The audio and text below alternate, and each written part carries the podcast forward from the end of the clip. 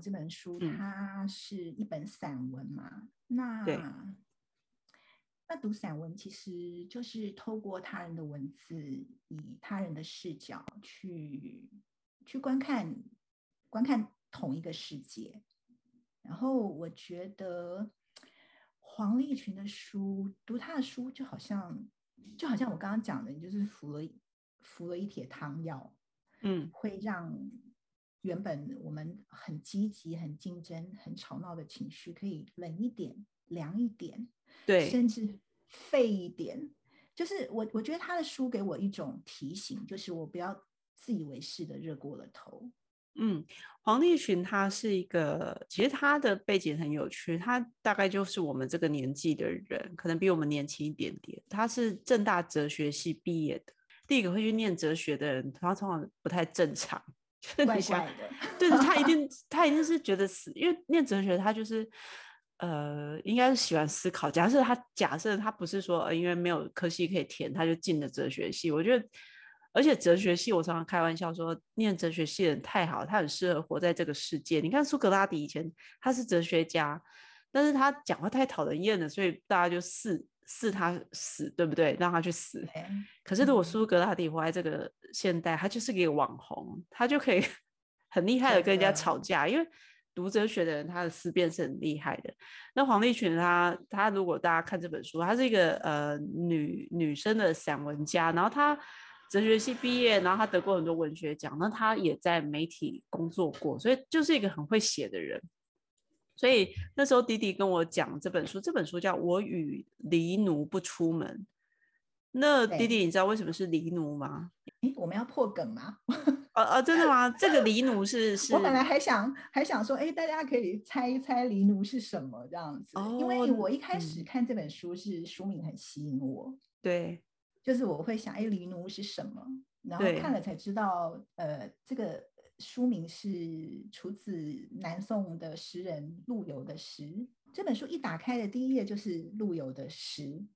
哦，要不要来念一下？来，你来念一下。你看，为什么我找弟弟来那个谈？因为他他有发现这是陆游的诗，我都还没发现呢。好，你来念一下。好，他书的第一页打开来就是这个陆游的诗，他写。风卷江湖雨暗村，四山生作海涛翻。西柴火软，呃蛮沾暖。我与黎奴不出门。哦，看到这首诗的名字，名字很直白。对，这首诗的名字就叫做《十一月四日风雨大作 》。其一，对。OK。然后他的诗的内容其实也很白话，我们就来。哎，我们就来想象一下这个画面，就是外头刮大风、下大雨、天昏地暗的，然后陆游老先生他就包着毛毯、烤着火，然后抱着狸奴不出门了。嗯，黎奴是什么意思？狸奴就是我们要说是不是？对，你说一下。嗯，狸奴就是猫。哦，对，狸奴就你，然后好像。哎，历史上陆游是很有名的猫奴，是不是？猫对，所以我的意思说，那弟弟是你有去研究一下陆游吗？你怎么发现陆游是猫奴这件事情？哎，我我印象里面好像他有写过诗，就是他拿不好是拿米还是拿盐拿什么东西去换猫哦。好，其实我要讲的是，因为像我很喜欢弟弟他的阅，我我常常开玩笑说他阅读的胃口很大。那我相信他也不是因为知道说啊，今天阿发要跟他来聊这本书，所以他特别去找陆游去研究陆游，不是他就是很多的阅读的经验，他就知道这些。无为不为，哈，所以我的意思是说，有时候阅读的有趣是，你看哦，像我我我那时候我记得我在成品看到这本书，我就觉得，嗯，它封面它封面很有趣，然后它画的非常好。我想说，我与狸奴不出门，我直觉就是哦，应该是猫吧，因为我们常常说猫奴猫奴。可是呢，你看弟弟他就会去，他就会很有趣的去看到这一他，因为他封面一翻开来，他就引用了陆游这首诗。然后你要看到觉得这首诗好有趣哦，然后你再去去查一下，哎，陆游到底发生什么事？那什么是离奴？所以我觉得有时候，呃，书如果我们不要把它看得太严重，有时候甚至你看到这本书，你去研究一下离奴到底是什么，它也是一种好奇心，然后也会开启你一种新的理解。那我觉得黄帝泉很可爱的，就是我觉得他他的阅读量也是，他也是旁征博引的，他读很多的东西。所以我觉得他的很巧妙，是他把陆游这个“我与李李奴不出门”变成他的书名。他自己本身也是猫奴，我猜。嗯嗯，他自己有养猫。对，你还喜欢这本书的什么东西？他其实里面他是黄立黄立群对于很多事情的观察散文，然后他绝对不会是你觉得说哦，以前我们小时候对于我现在这样是坏嘴吗？我对于以前有一些畅销的散文家有没有？比如说刘墉，你应该知道吧？嗯嗯嗯，刘哎是刘墉吗？呃，我觉得他应该是开启台湾心灵心灵鸡汤的的祖师爷。对对对，说吗？对对，我觉得是他也是一种散文，那种散文就看完以后，你会觉得哦，好像自我感觉好了一点，或者人生又充满希望一点。可是他就是那样，他就好像打打针滴点滴那种感觉。可是我觉得黄立群或是有一些很厉害的散文家，他他是带着你去看一些生活中很日常的东西。可是看完以后，你就觉得天哪，你怎么可以把比如说变老这件事情，你怎么可以用这种这种不一样、很奇怪的观点去理解这件事情？所以弟弟，你喜欢这本书的什么？我比较喜欢的有一篇叫做呃喜欢说明书。黄立群他是那种，就是什么鸟事、什么小物，到了他的笔下都都可以发展成一个很独特的篇章。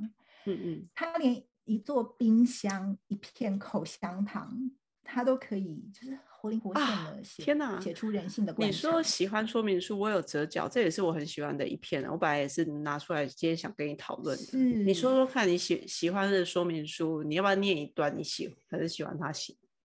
喜欢说明书这一篇，其实在这本书里算篇幅比较长的。然后这一篇，他一开始他是先简单的定义爱跟喜欢，然后他说爱像。蒙眼的豪赌，大赢大输不必多说。嗯呃，喜欢则像储蓄，每一件小小的喜欢的事，都得以在生活的无以为继之中滚动成资粮。然后他说，喜欢是我们最后的诚实，最后的本能嗯最后的正直。嗯嗯，然后他就就因为这一篇的片名是说明书嘛，所以说明书它就步骤一、步骤步骤二、步骤三、步骤四。对，其实他是在嘲讽，你知道吗？因为他说在他里面有提到说，你知道怎么样第一次就弄坏你的喜欢就上手？因为我们常常不是有畅销书，第一次做什么事情就上手。那他这里就说，你知道怎么样第一次弄坏你的喜欢就是上手，就是按照别人的设计图组装你的喜欢。那他就，我觉得黄立群的那个 witty 跟 sarcastic 是在 everywhere。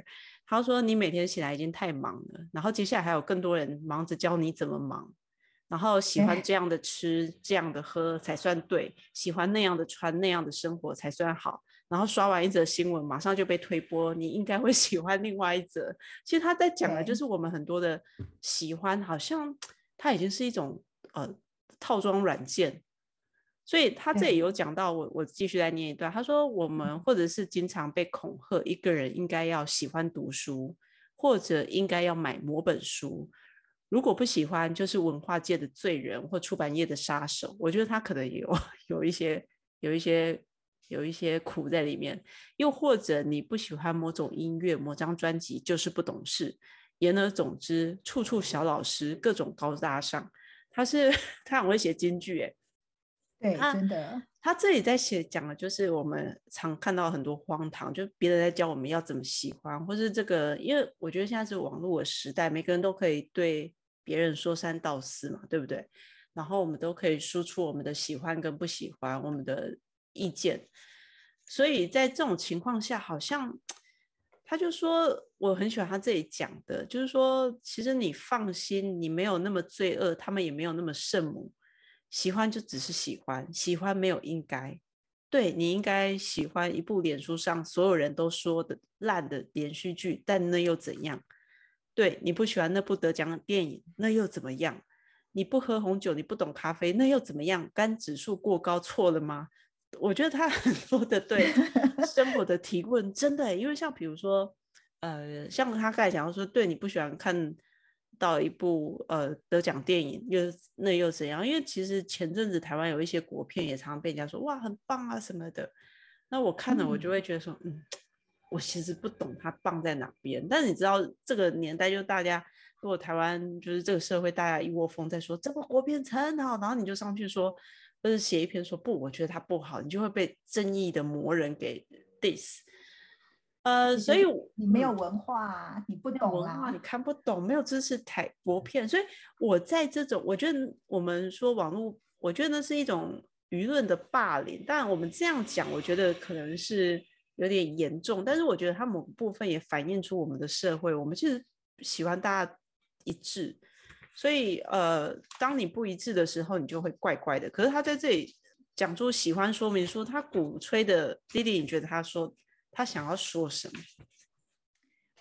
我觉得他在这个第一个步骤随心组装，不要参考别人的设计图里面有提到一个点，就是说，其实我们有时候喜欢一件事情，或叫别人要喜欢一件事情，本质上这些事情跟喜欢、跟真正的品味。真的有关吗？好像倒也未必，嗯，反而是跟一个人他的恐惧、跟不自信，甚至说是跟支配欲是有关的。嗯，我有一个朋友，他他根本就不喜欢喝酒，嗯，可是因为大家呃，哎，不知道什么时候开始大家都喝红酒嘛，所以他他也跟着到处上红酒课，对，然后。可是他他一点都体体会不到品酒的乐趣，而且你知道吗？他对红酒中那个那个 sulfites 就是过敏，就是那个二二氧二氧化硫。嗯，对对，就是那个酿酒要要用来杀菌、防止氧化的那个那个化学物质。然后他每喝一定起酒疹。嗯，然后可是因为红酒成为显学嘛，那大家。哎，在一个社交场合上，人手一杯啊，每个人都能说一些风土啦、品种啊，很酷的。所以，就算他他自己不喜欢，他也要努力跟上喜欢的风潮。嗯，然后好像健身也是。人人都应该要喜欢健身，然后人人都要练出人鱼线、马甲线，然后大家应该都要这，大家应该都要喜欢这样的曲线。嗯，然后胖稍微胖一点都是自惭形秽，不喜欢都不行哎，否则你就是没有羞耻心这样子。嗯嗯，所以整个世界都同时都在喜欢同样的东西，然后隔一段时间之后又会出，又会生出某一件东西，让社会共同追逐，一起喜欢。嗯。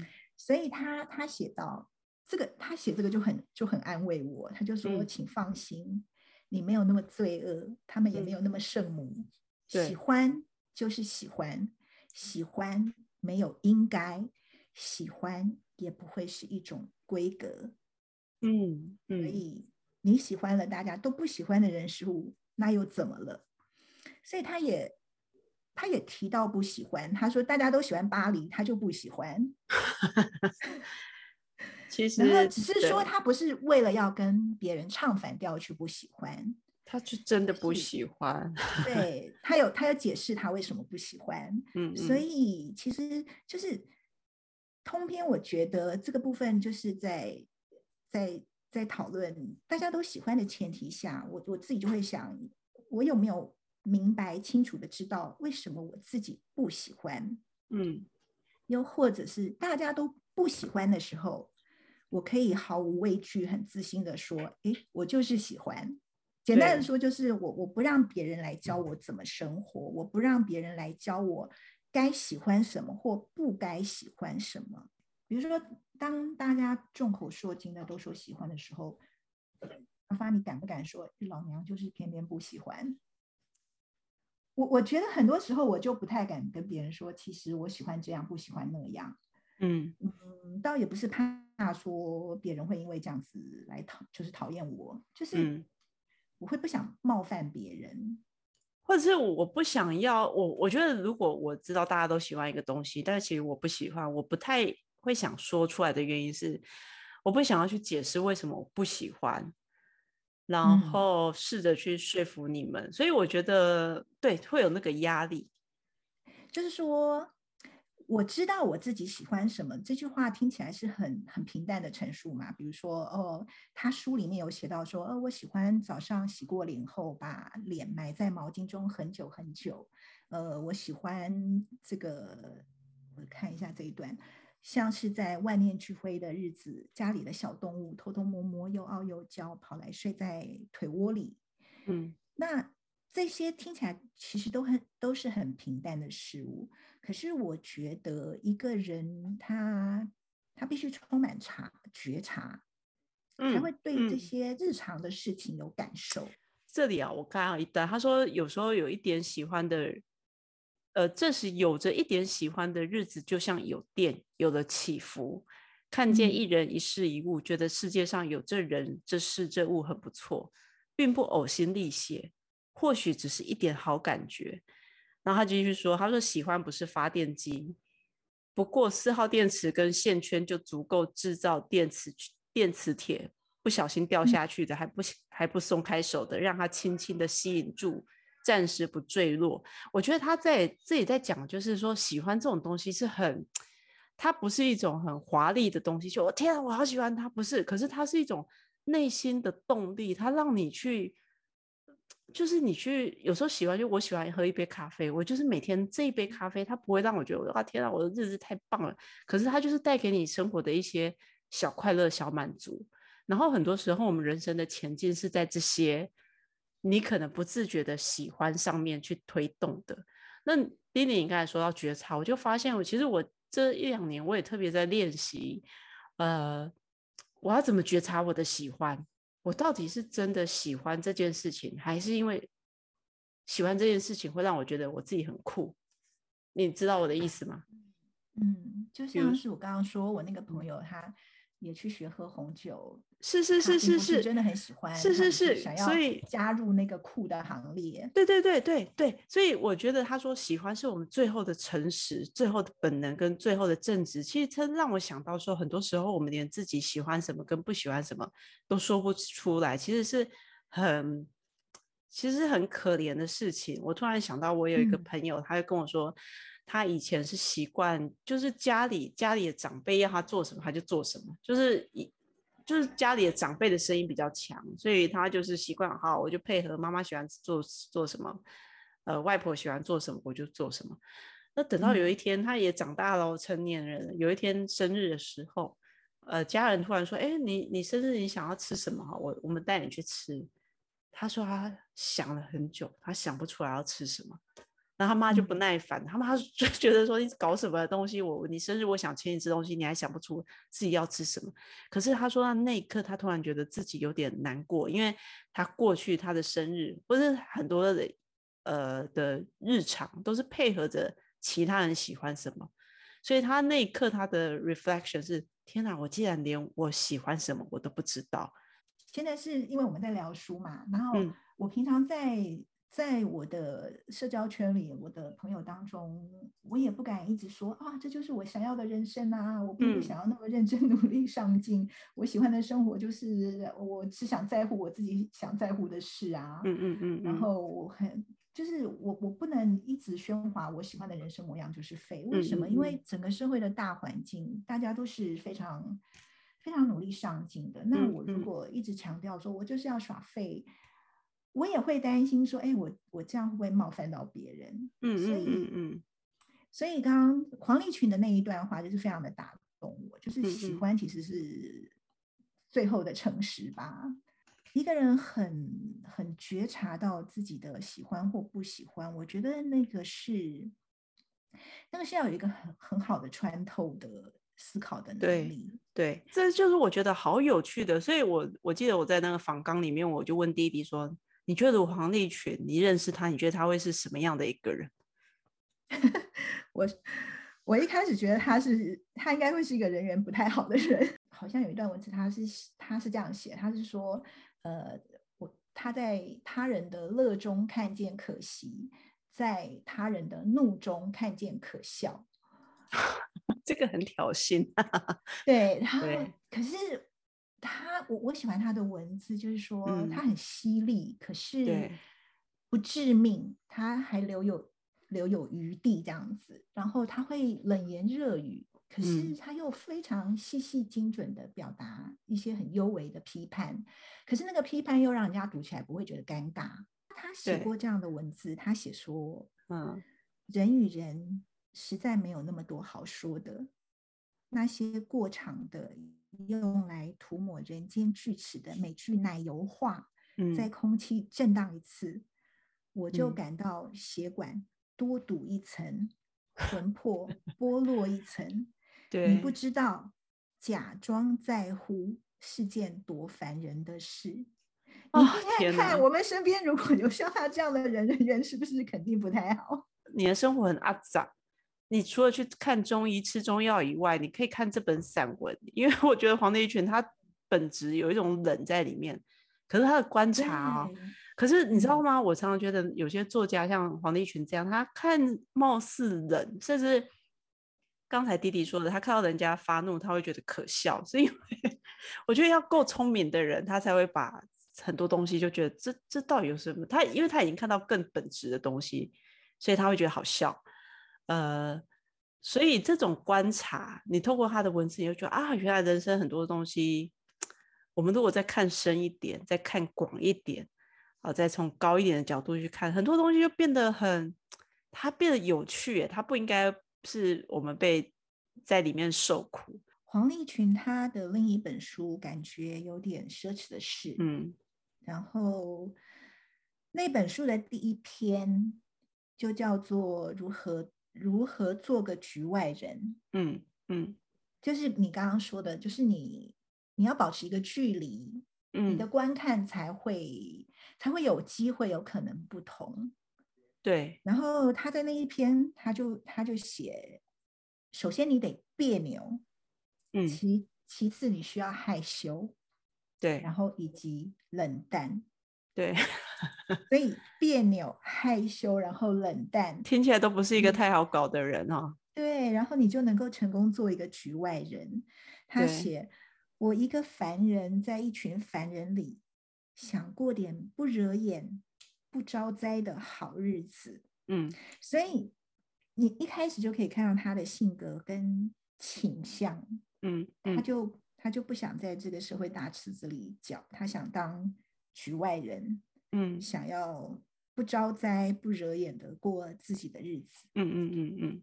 可是，可是，说实话，我其实，我我其实这是一个生活的理想型，我自己很想要，很想要，很想要有这样子的态度，嗯。可是，他他那种就是把自己推到推到角落去观看的这样子的一个凝视。然后好像有一种万事不关心的态度，可是我也会疑问，就是你真的万事不关心，你你写得出这样犀利的文字吗？好像也不行。其实我觉得他不是万事不关心诶，其实我觉得他在他在我自己的感觉啊，这有可能是我错误的诠释。我觉得像黄立群这样的作家，他们随时都在看，那他每个观看都会进入到他的脑子里，然后在某个时候他就形成一个网络。他就会支成一种观点，然后他就会出来。但我觉得他的不在乎是他没有要在这个他观察到的现象里面要跟着或搅搅和进去，然后跟着演戏。他没有在做这件事情。嗯嗯嗯。然后嗯，有我好像有看到有人说他的文字很厌世，可是他自己有说，他自己有说，呃，厌世有时候厌世反而是因为。因为爱，因为厌世，是因为你对人世间的事物还有相信，甚至是一直相信。可是呢，你却一次一次又一次不出所料的被打脸，所以才厌倦了。嗯嗯嗯嗯嗯。然后，与其说是验证世界，不如说是厌倦自己，学不会教训，嗯，无能为力。对，厌倦自己爱了不值得爱的事。嗯嗯，所以所以就像你刚刚讲，他应该不是不是真的很厌世。呃，如果你开始也对于，也许你听了这集节目，或本来你你就对于散文故事是有兴趣的，我鼓励大家就是你带一些，就是进书局吧，挑一本你喜欢的散文或者怎么样，你看的对眼的，然后带在身上，然后当你无聊的时候，也许像呃某天中午的午餐自己。一边吃饭，可能到个小公园，然后看一些书或者怎么样，或者是你看新闻。像我就很想鼓励我妈不要再看新闻了，就看一点书，看一点有趣的书。不是说看新闻不对啦，只是我觉得说我们可以把我们宝贵的时间去给一些些，去跟这个散文、跟有趣的作家做一些交流。也许我们会发现我们的生活、我们的思维就开始慢慢的打开。我觉得所谓的观察眼，就是你开始开天眼，是因为你看。